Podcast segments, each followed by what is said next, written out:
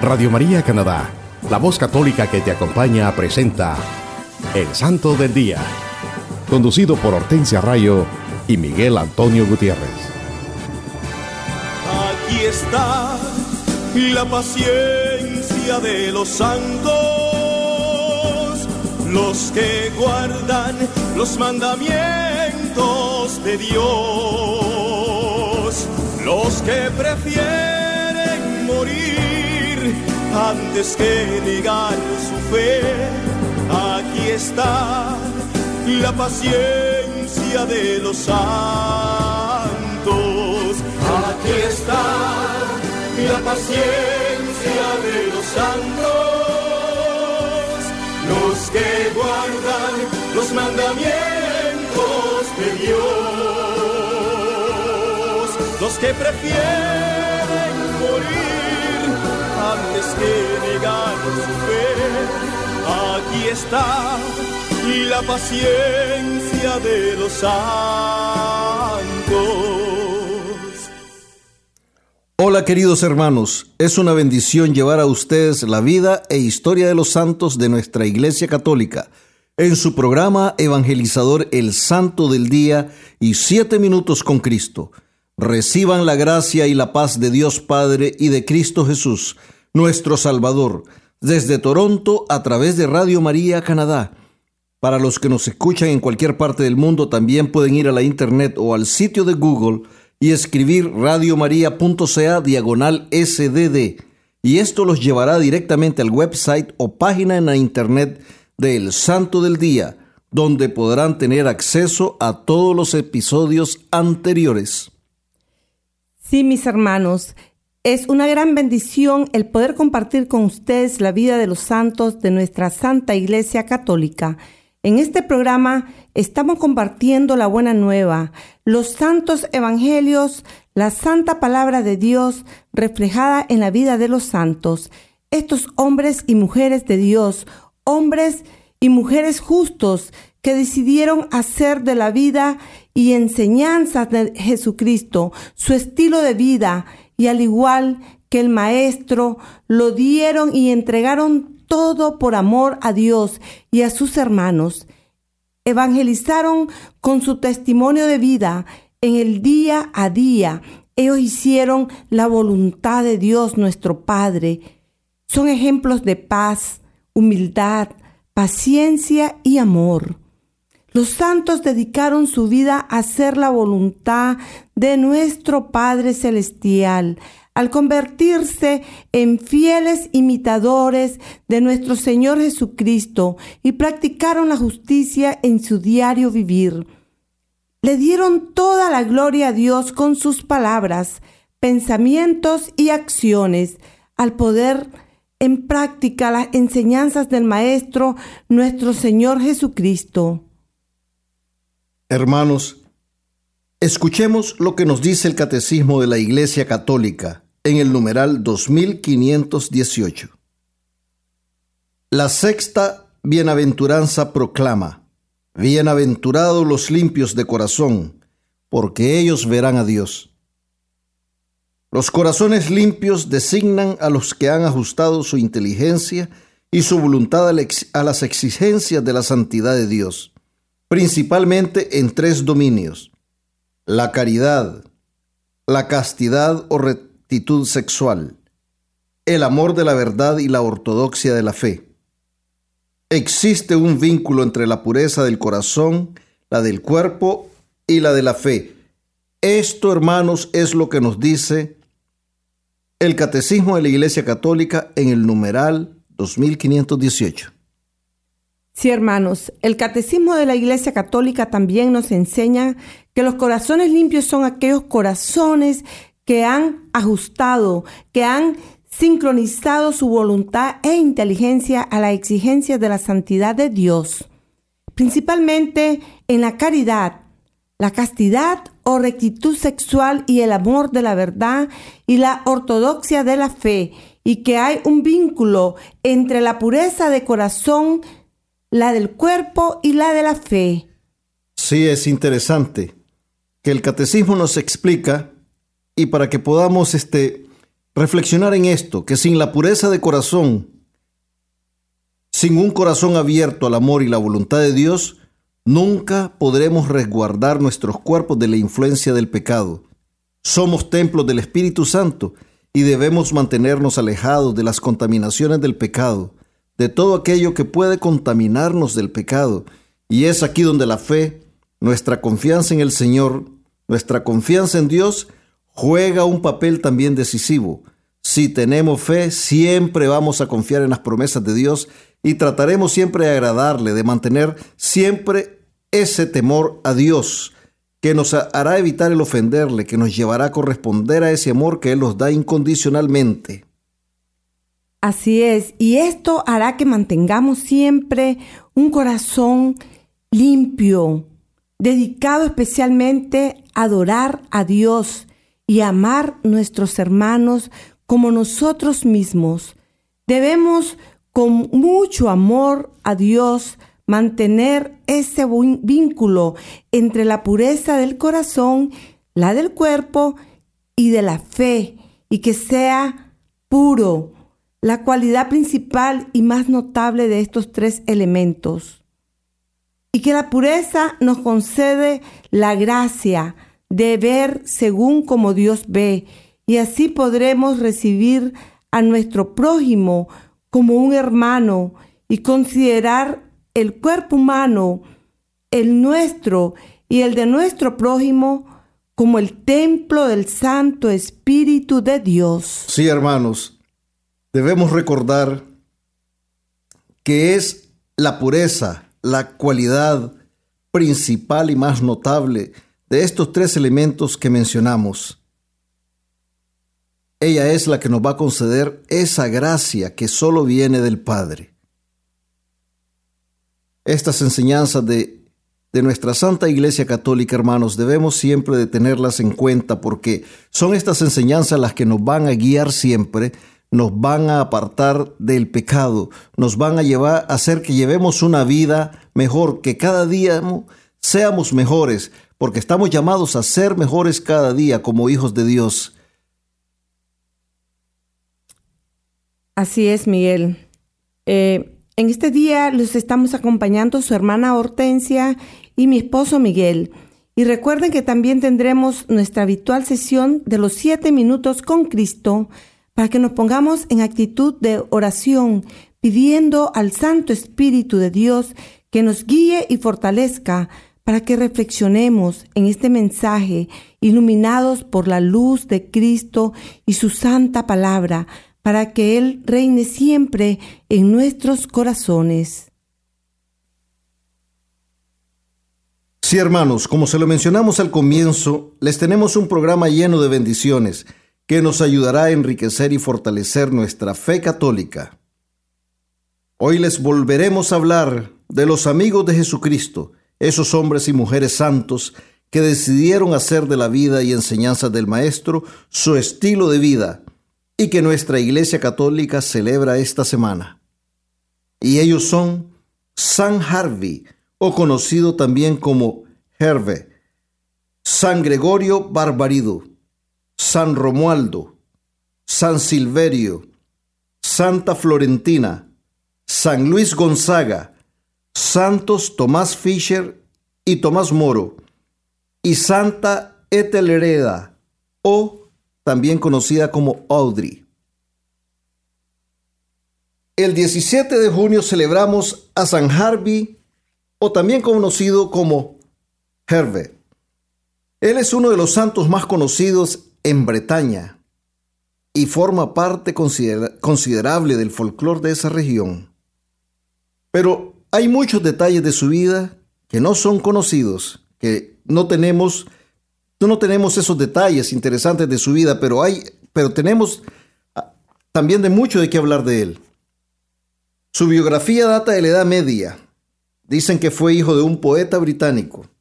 Nació durante el siglo VI. Interesante que él era ciego de nacimiento. Su padre murió siendo todavía el santo un niño y su madre se lo confió a la edad de siete años a un santo varón llamado Arciano, mientras que ella se retiró a un monasterio.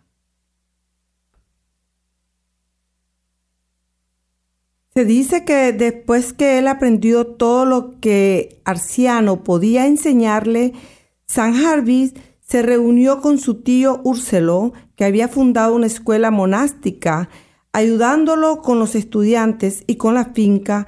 Con el tiempo llegó a ser abad de la comunidad, la cual floreció bajo su dirección. A San Jarvis se le representa siempre como un monje itinerante y trovador y hay muchos cuentos populares sobre él. También nunca se ordenó sacerdote, pero realizó algunos de sus milagros más extraordinarios como resultado de su orden de exorcista. Se le invoca contra todo tipo de enfermedades de los ojos. Un gran santo San Harvey. A pesar de ser ciego de nacimiento, él dedicó su vida a servirle a Dios él dedicó su vida a ayudar a los demás y fue un hombre de mucha oración y fue bendecido como intercesor de muchos milagros en su orden que era conocida como una orden de exorcistas. El 18 de junio celebramos a San Gregorio Barbarigo él nació en 1625 en el seno de una antigua y distinguida familia veneciana. Fue un gran estudiante y abrazó una carrera diplomática. Después se ordenó como sacerdote y después fue consagrado como el primer obispo de Bérgamo por el Papa Alejandro VII. Fue elevado al rango de cardenal y se le dio autoridad sobre la diócesis de Padua en Italia. Guió siempre a sus fieles con sabiduría pastoral y profunda comprensión. San Gregorio Barbarigo trabajó incesantemente para efectuar las reformas acordadas con el Concilio de Trento.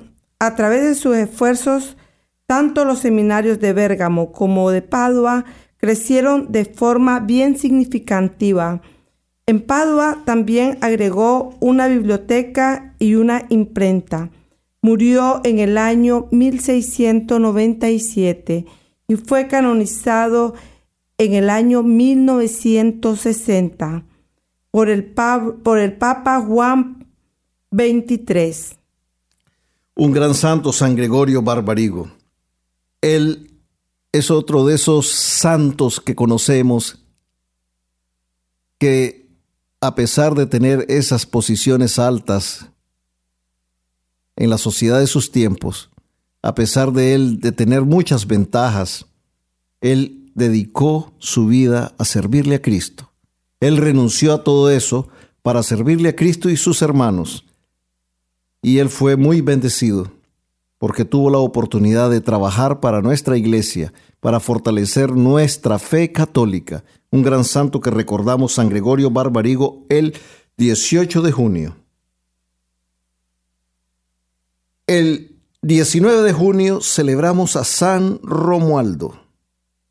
Él nació en Rávena hacia el año 956. A pesar de un deseo innato por la virtud y santidad, sus primeros años se malgastaron al servicio del mundo y sus placeres. Pero un día, nos cuenta su historia, que fue obligado por su padre Sergio a presenciar un duelo en que tomaba parte. Pudo contemplar cómo su padre mataba a su adversario. Este hecho le causó tal impresión que determinó expiarlo durante 40 días como que si hubiera sido él quien lo hubiera cometido. Y así se retiró al monasterio benedictino de San Apolinar cerca de Rávena, donde llegó a ser abad. Fundó varios monasterios y estableció las bases de la austera orden camaldulense en Toscana. Como todos los santos, luchó durante toda su vida contra los asaltos del diablo y de los hombres. al comienzo de su vida espiritual se vio fuertemente atacado por numerosas tentaciones que conquistó con la vigilancia y la oración. Más de un atentado se hizo contra su vida, pero la divina providencia le permitió escapar del peligro. Con muchos siervos de Dios también fue víctima de la calumnia que sobrellevó con paciencia y silencio. En su ancianidad aumentó sus autoridades en vez de disminuirlas. Después, después de una larga vida de méritos, murió en el monasterio de Castro, que él había fundado en Marquisate de Ancona alrededor del año 1027. Fue canonizado en 1582 por el Papa Gregorio XIII, un gran santo. Podemos ver en su vida cómo él, él sufrió mucho cuando presenció el duelo de su padre contra otro adversario y su padre mató al otro hombre. Y él decidió, San Romualdo, expiar, tomar penitencias por lo que había sucedido. Y se retiró a un monasterio. Y, y vemos nosotros cómo él perseveró, cómo él luchó contra las tentaciones, contra los ataques del enemigo que quiso apartarlo de esa vida monástica, de esa vida de servir a sus hermanos, de esa vida de adorar a Dios, pero al fin él el Espíritu Santo que siempre lo guió y lo fortaleció, lo hizo salir victorioso. Por eso lo recordamos a San Romualdo este 19 de junio. El 20 de junio celebramos a San Silverio, papa y mártir. Él fue papa solo por un corto tiempo, pero fue suficiente para hacer de él un mártir de la verdad. Fue víctima inocente de los intentos de los ostrogodos y bizantinos por controlar a Roma y fue exiliado a Patara, en Licia, por negarse la orden de la emperatriz Teodora de reinstalar al hereje Ántimo en la sede de Constantinopla. El emperador Justiniano le ordenó que regresara a Roma, sin embargo en el viaje de regreso murió en la isla de Palmaria, cerca de Nápoles, y su cuerpo fue devuelto a Roma y enterrado en la Basílica del Vaticano.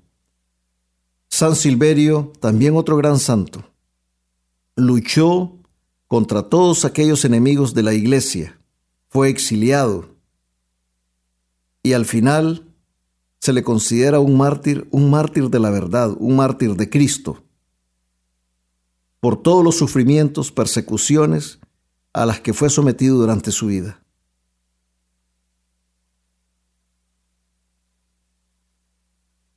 Este mismo día, 20 de junio, celebramos a Santa Florentina. Ella era natural de Cartagena, España, y la única hermana de Santos Leandro, Fulgencio e Isidoro. Miren qué interesante, hermanos. Ya habíamos mencionado a esta familia de santos. Tres santos y una santa en la misma familia. Ella perdió a sus padres siendo niña y fue criada por San Leandro. Eventualmente la santa entró en el convento del cual San Leandro había escrito la regla.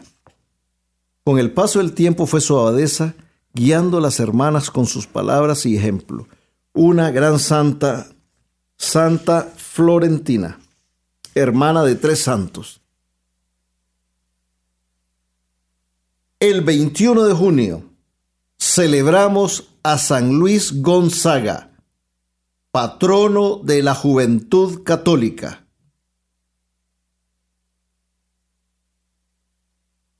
San Luis Gonzaga, este joven descendiente de la ilustre casa de Gonzaga, desde muy tierna edad, San Luis se dedicó en cuerpo y alma al servicio de su Creador. Su memoria nos ha llegado con la dulce fragancia de la pureza más inmaculada. Unió una inocencia perfectamente angélica a una penitencia verdaderamente heroica. Teniendo 14 años de edad, acompañó a su padre a España, a donde este último había acudido al servicio de la emperatriz María Teresa de Austria, esposa de Maximiliano II. Sí, porque dice que acompañó a su padre a la corte de, de Austria, porque él era hijo de Fernando, que era el marqués de Castiglione.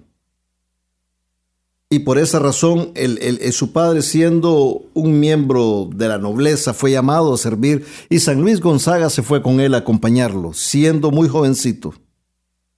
Él es el patrono de la juventud católica, San Luis Gonzaga.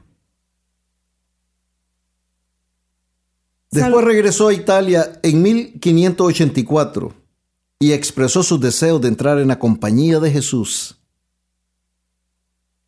A pesar de la oposición de su familia, finalmente logró llevar a cabo sus intenciones y se hizo novicio en Roma en 1585, durante el pontificado del Papa Pío V.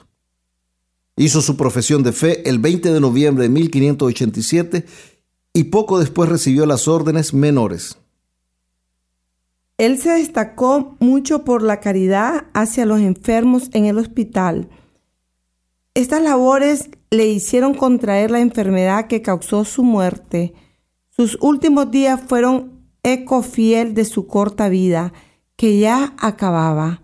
Pasó a la eternidad el 21 de junio de 1591, teniendo solo 24 añitos de edad. Él fue canonizado en 1726 por el Papa Benedicto XIII. San Luis Gonzaga lo recordamos por su gran caridad hacia los enfermos. Por esta razón, él contrajo una terrible enfermedad que le causó la muerte. Fue modelo de perfección desde el comienzo de su vida religiosa, una gran entrega, una gran entrega a Dios un gran imitador de nuestro Señor Jesucristo, porque siendo tan joven, él también recordamos siendo de una familia, de estas familias que digamos poderosas de su tiempo, él decidió servirle a los pobres, él decidió seguir los pasos de Cristo, él decidió abrazar a Dios y con su ejemplo nos dejó un gran testimonio de cómo nosotros los cristianos tenemos que actuar en nuestras vidas. San Luis Gonzaga ruega por nosotros.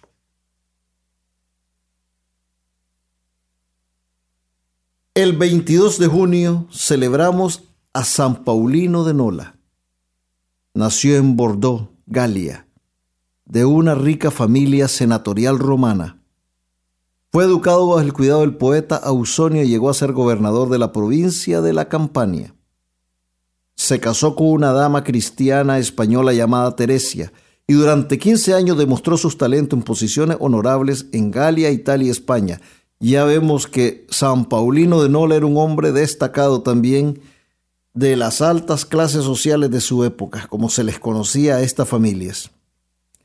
Tuvo muchas conversaciones con San Ambrosio en Milán, con San Martín, a quien había conocido en Viena, y San Delfín, obispo de Bordeaux. Y esto lo hizo que deseara ser bautizado por este último en el año 390. Eh, Después de morir su único hijo, él y su esposa tomaron un voto de castidad, regalaron su cuantiosa fortuna y se retiraron a España, donde se dedicaron a la vida religiosa. Fue ordenado en el año 394 ante la insistencia de su pueblo y junto con su esposa se estableció en Nola, Italia, cerca de la tumba de San Félix, donde fundaron un hogar para monjes y los pobres y vivieron una vida austera. Y debido a su reconocida reputación de santidad fue hecho obispo de Nola en el año 409. Esta santidad puso a San Paulino en contacto con los santos más eminentes de su época, como por ejemplo San Agustín y los que ya mencionamos anteriormente. Él sentía una intensa devoción hacia los santos y gran respeto por sus reliquias.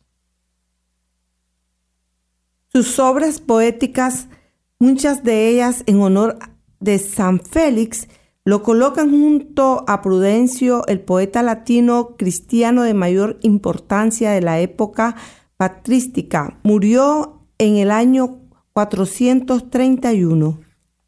Un gran santo, San Paulino de Nola, decidió abrazar la vida monástica y junto con su esposa tomaron un voto de, de castidad y se dedicaron a ayudar a los monjes y a los pobres.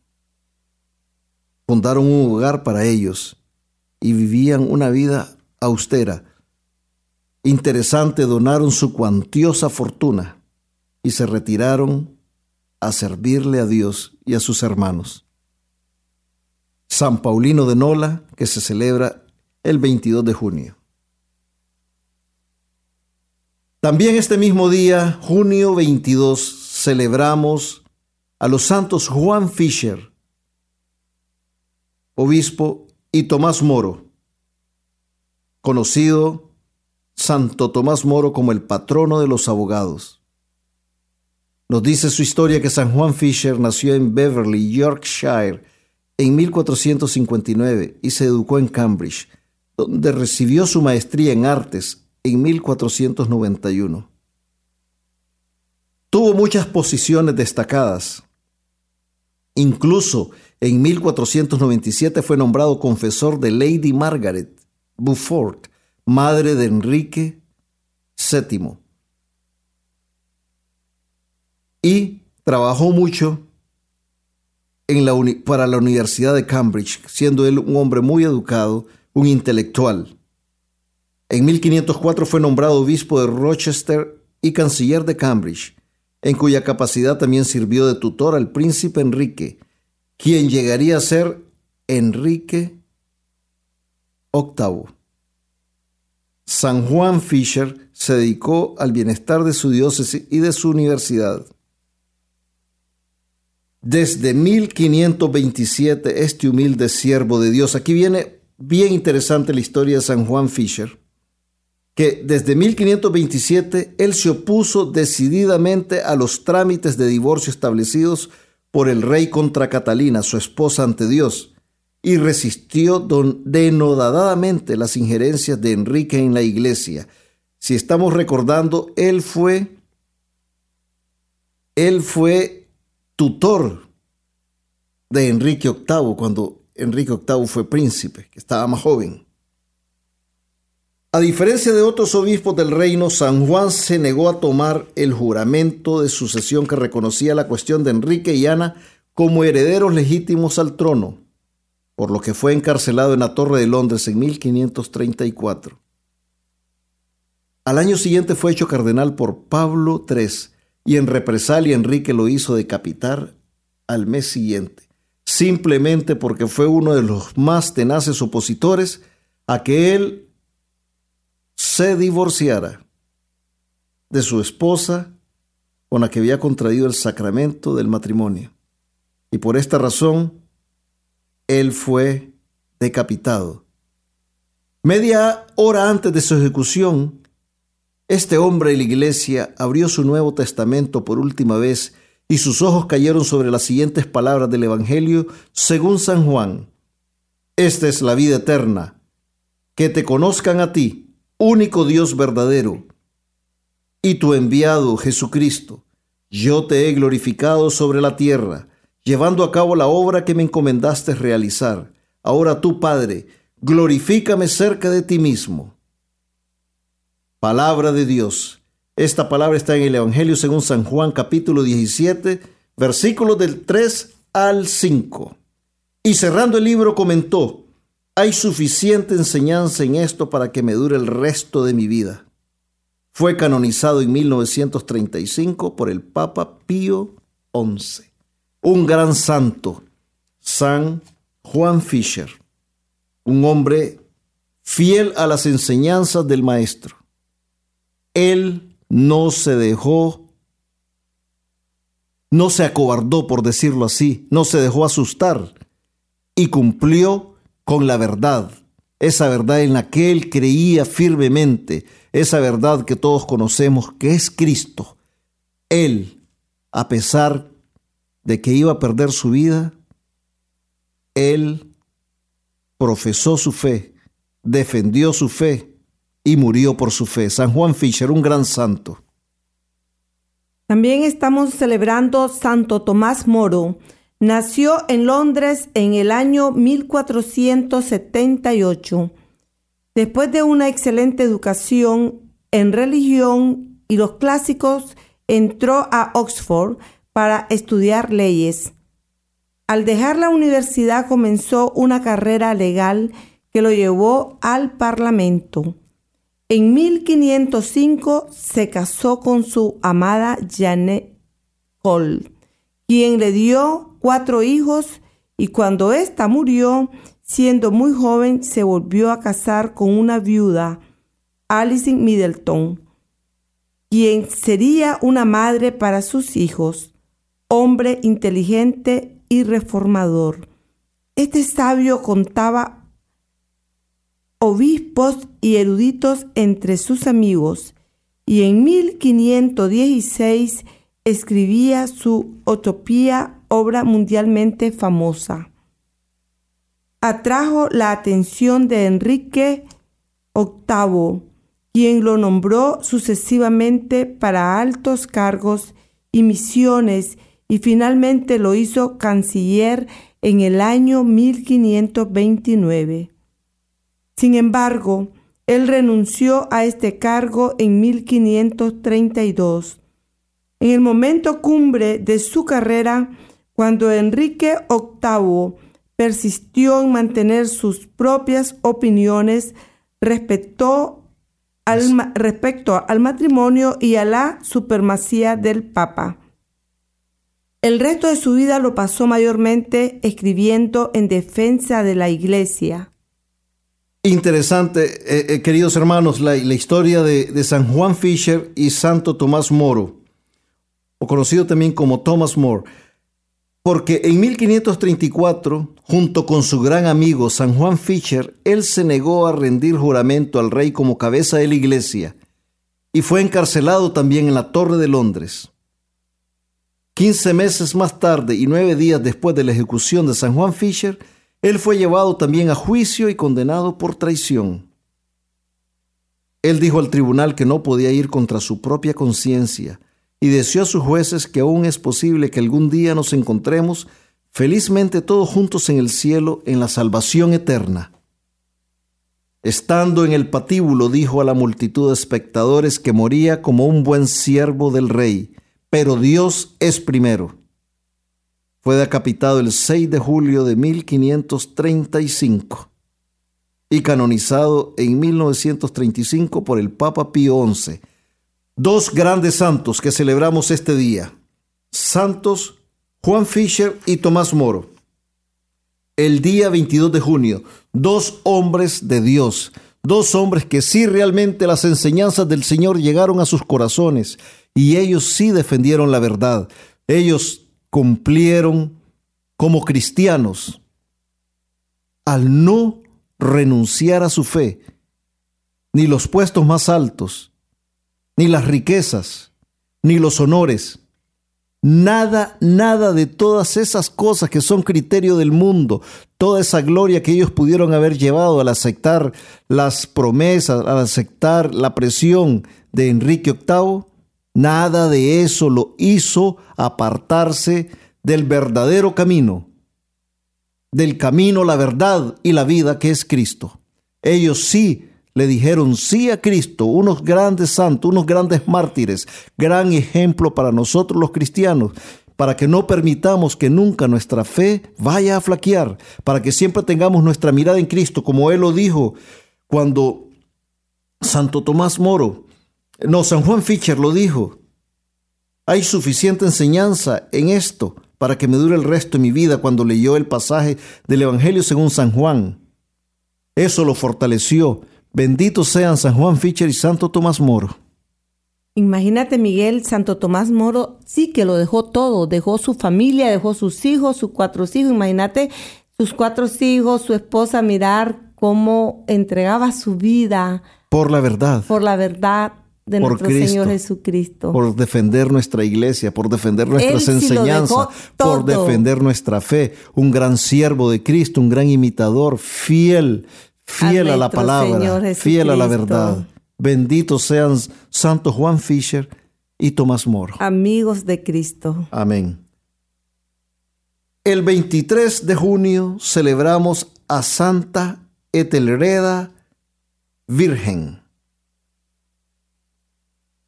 Ella es conocida también como Audrey.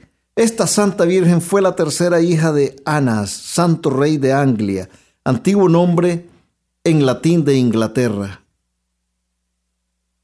Tres de sus hermanas, Sexburga, Etelburga y Withburga, se encuentran entre los santos. Ella nació en una aldea en Suffolk y obedeciendo los deseos de sus, de sus padres se casó con el príncipe Tomberto, pero continuó siendo virgen, pues vivieron en continencia perpetua. Después de tres años su esposo murió y ella se retiró a la isla de Eli, donde llevó una vida apartada de contemplación durante cinco años. Su fama llegó a oídos de Ecfrido, el poderoso rey de Northumberland, quien le rogó que consintiera en casarse con él, y así por segunda vez se vio comprometida para casarse. Vivió con su segundo esposo, al igual que con el primero, más como una hermana que como una esposa, y dedicó su tiempo a ejercicios de devoción y obras de caridad. En el año 672 ella se regresó a la isla de Eli y fundó un monasterio. Y a partir de entonces su vida fue de gran austeridad y perfección. Se convirtió en modelo de virtudes para todas sus hermanas. Los sufrimientos, dicen, era su delicia. Daba gracia a Dios cuando durante su última enfermedad tenía que sufrir mucho. Después de una larga enfermedad murió en paz el 23 de junio del año 679.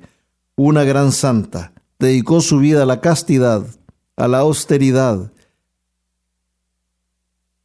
y agradecía por todos los sufrimientos, todos se los todos se los ofrecía a Dios. Una gran santa que era un gran ejemplo de virtudes, de fe, de espiritualidad. Hacía muchos ejercicios de devoción y muchas obras de caridad. Una gran santa. Santa Etelreda.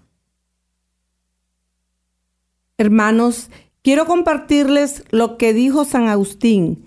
Los fieles deben creer los artículos del símbolo para que, creyendo, obedezcan a Dios. Obedeciéndole, vivan bien. Viviendo bien, purifiquen su corazón y purificando su corazón comprendan lo que creen. San Agustín.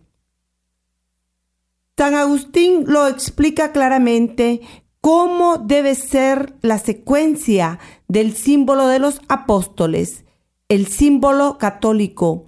Debemos creer primero para obedecer a Dios y así, siendo obedientes al Padre Celestial, podemos vivir en la plenitud de su gracia. Así nuestros corazones se purifican y así purificados comprenderemos lo que creemos. El santo de Hipona, con esa gran sabiduría que el Espíritu de Dios le ha concedido, pudo entender muy bien el mensaje de Dios y nos lo explica muy bien cuando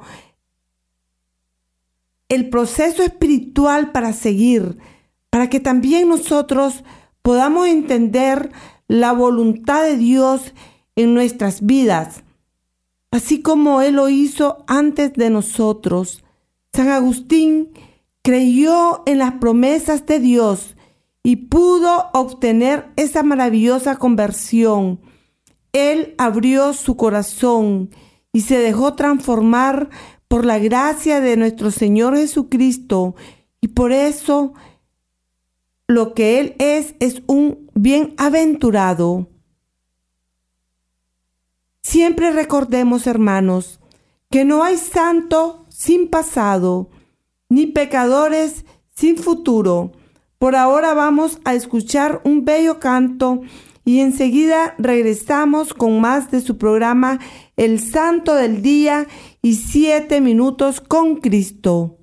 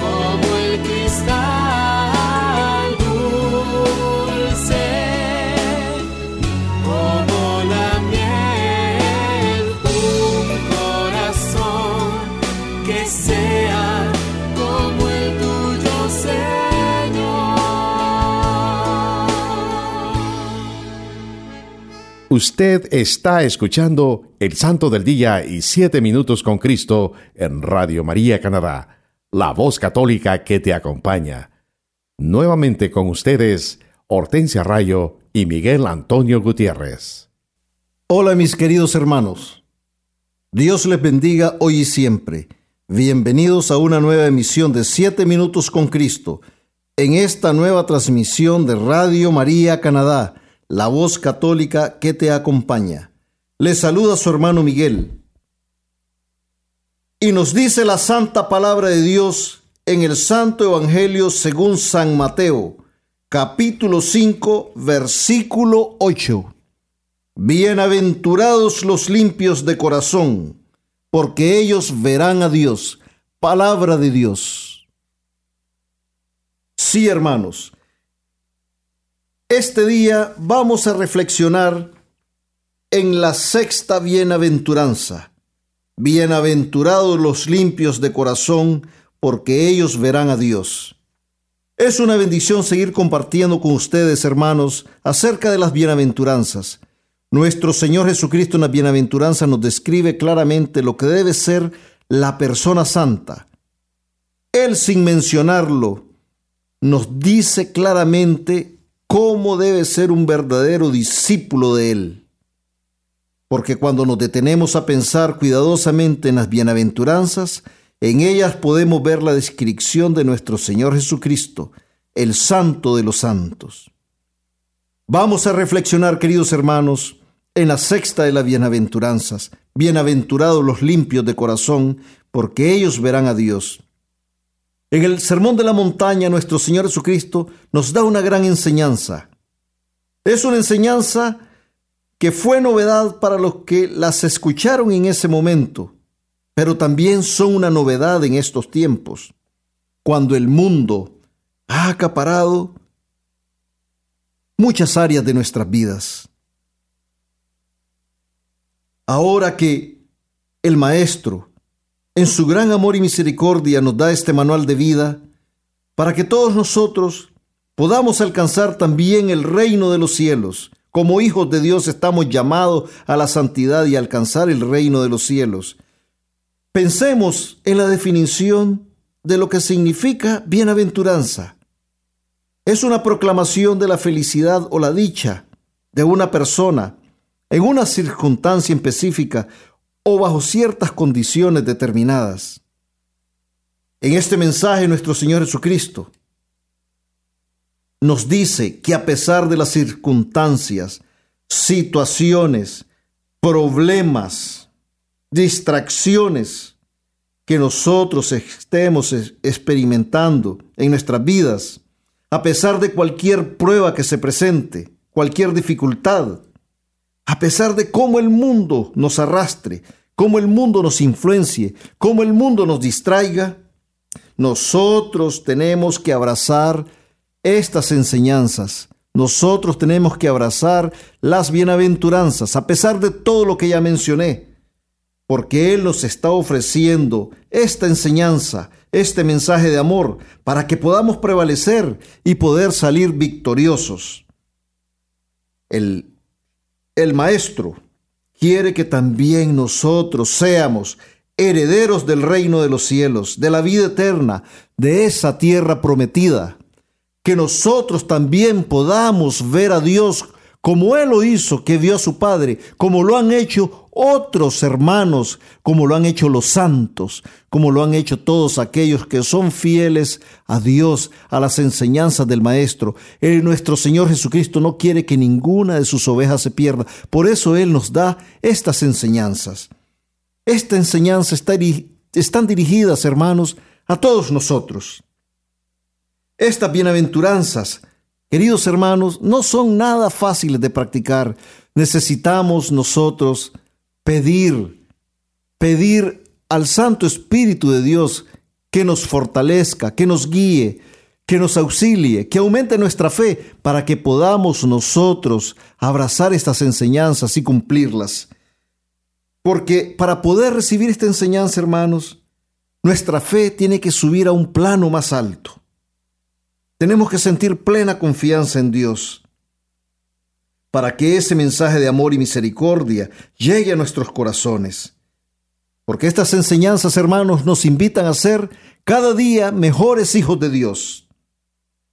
Nos invitan a que podamos alcanzar la felicidad, la alegría, pero sobre todo el gozo, el gozo que viene de Dios, ese gozo que va a llenar nuestros corazones, ese gozo que va a llenar nuestros corazones de amor, de amor a Cristo, de amor a nuestros hermanos. Y nuestro Señor Jesucristo, en estas bienaventuranzas, nos invita a ser como Él, a vivir nuestra existencia de acuerdo a estas enseñanzas, porque estas enseñanzas son una verdadera descripción de Él mismo, son una verdadera descripción de Cristo. Él nos invita a asemejarnos a Él, a seguir ese camino que nos lleve a la santidad. Él es el más santo de todos los santos y quiere que nosotros también seamos santos, porque ese es el verdadero fin y el verdadero objetivo del cristiano, llegar a la santidad. Fuimos hechos a la imagen y semejanza de Dios y por eso el Señor quiere que nosotros, nuestros corazones, se llenen de amor y nos abandonemos por nuestros hermanos, así como Cristo se abandonó en la cruz por nosotros. Queridos hermanos, nos dice la santa palabra de Dios en la sexta bienaventuranza, bienaventurados los limpios de corazón, porque ellos verán a Dios. Ya lo habíamos dicho, el corazón es el centro de la persona, es donde se centra la decisión y la responsabilidad, es decir, la vida interior y espiritual del hombre. Dios habla al corazón del hombre, porque es allí donde tiene sus raíces la vida religiosa y moral de todos nosotros. En el lenguaje de las Sagradas Escrituras, hermanos, se habla del corazón para indicar lo más profundo de una cosa o algo. Es por eso que nuestros corazones indican lo más profundo de nuestro ser, de nuestra conciencia y de nuestra voluntad. Nos dice la santa palabra de Dios en el libro del profeta Ezequiel, capítulo 11, versículos del 19 al 21. Yo les daré un solo corazón y pondré en ellos un espíritu nuevo, Quitaré de su carne el corazón de piedra y les daré un corazón de carne, para que caminen según mis preceptos, observen mis normas y las pongan en práctica, y así sean mi pueblo y yo sea su Dios. En cuanto a aquellos cuyo corazón va en pos de sus monstruos y abominaciones, yo haré recaer su conducta sobre su cabeza. Oráculo del Señor Yahvé, palabra de Dios. Así lo dice el profeta Ezequiel. Debemos dejar que este corazón de piedra se convierta en un corazón de carne, un corazón con la capacidad, con la capacidad de amar a nuestros hermanos y a Dios sobre todas las cosas, un corazón de carne, un corazón donde reine Cristo Jesús. El Señor Jesucristo, nuestro Señor Jesucristo, el Maestro, nos invita que nuestra pureza de corazón exceda la pureza de los escribas y fariseos, y cómo esta pureza de corazón de sus discípulos lleve los códigos de pureza de la ley antigua a su perfección. La palabra, la palabra griega kataros se traduce por limpio y significa puro se refiere a una limpieza religiosa. El Evangelio según San Mateo capítulo 5 versículo 17 nos dice, No penséis que he venido a abolir la ley y los profetas. No he venido a abolir, sino a dar cumplimiento, palabra de Dios.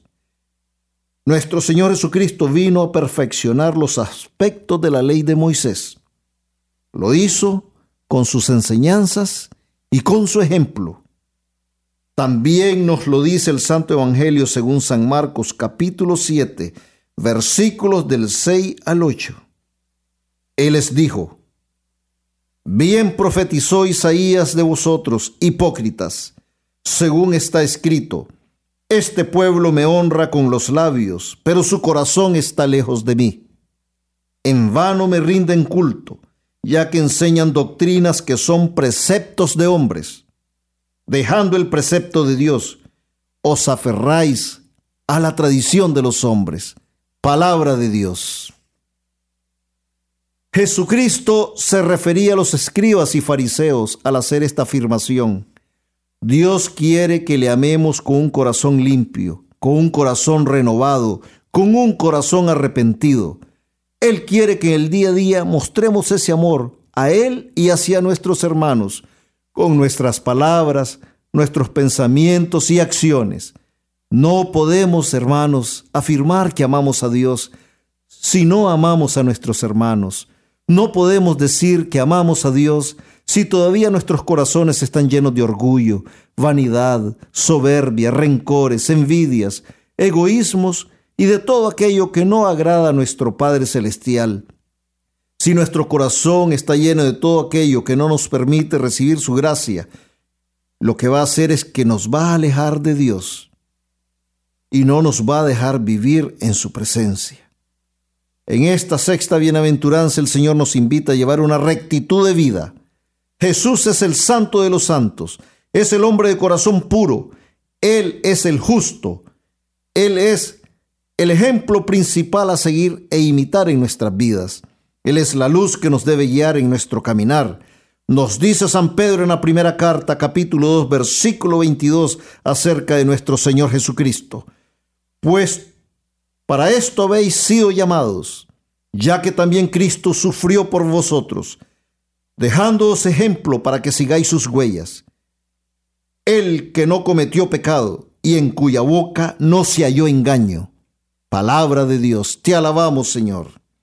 Nuestro Señor Jesucristo enseña con esa autoridad de un hombre de corazón limpio.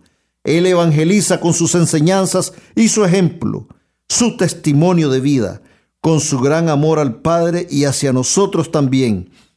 Y nos invita a hacer lo mismo. Nos invita a que nos hagamos dueños de esta promesa que Él nos hace en la sexta bienaventuranza, que si somos limpios, puros de corazón, entonces veremos a Dios. Él nos invita a que seamos adoradores en espíritu y en verdad. Recordemos, hermanos, que el corazón es ese recinto, recinto íntimo y secreto, donde solo tiene acceso el Padre, y donde los hijos esconden su tesoro y ponen su seguridad. Nos dice el Santo Evangelio según San Mateo, donde está tu tesoro, ahí está tu corazón. Allí debe estar también la pureza de nosotros, los hijos de Dios. Queridos hermanos, en esta semana reflexionemos en esta gran enseñanza que nos regala nuestro Señor Jesucristo en la sexta bienaventuranza, que si somos limpios de corazón, con Dios y con nuestros hermanos, también nosotros veremos a Dios. Él nos los asegura, Él nos los promete. Si somos limpios de corazón, con Dios, con Él y con nuestros hermanos, veremos a Dios. Tenemos que amar a nuestro prójimo desde Dios y esa gracia invisible que viene de Dios para que nos cubra a nosotros y a nuestros hermanos. Roguemos a la Madre de Dios, la Santísima Virgen María, nuestra Madre, que con su poderosa intercesión nos ayude a ser cada día más limpios de corazón, como lo es nuestro Señor Jesucristo, para que podamos ser merecedores de esta promesa que Él nos hace y podamos cumplir la voluntad de Dios, siempre guiados y fortalecidos por el Espíritu Santo. Y nunca, nunca olvidemos que amar a nuestros hermanos tal y como son y sin condiciones es ser amigos de Jesucristo. Gracias por acompañarnos y recuerden seguir siempre en sintonía con todos los programas de nuestra emisora Radio María Canadá, la voz católica que te acompaña. Hasta la próxima, mis queridos hermanos. Que Dios me los bendiga hoy y siempre.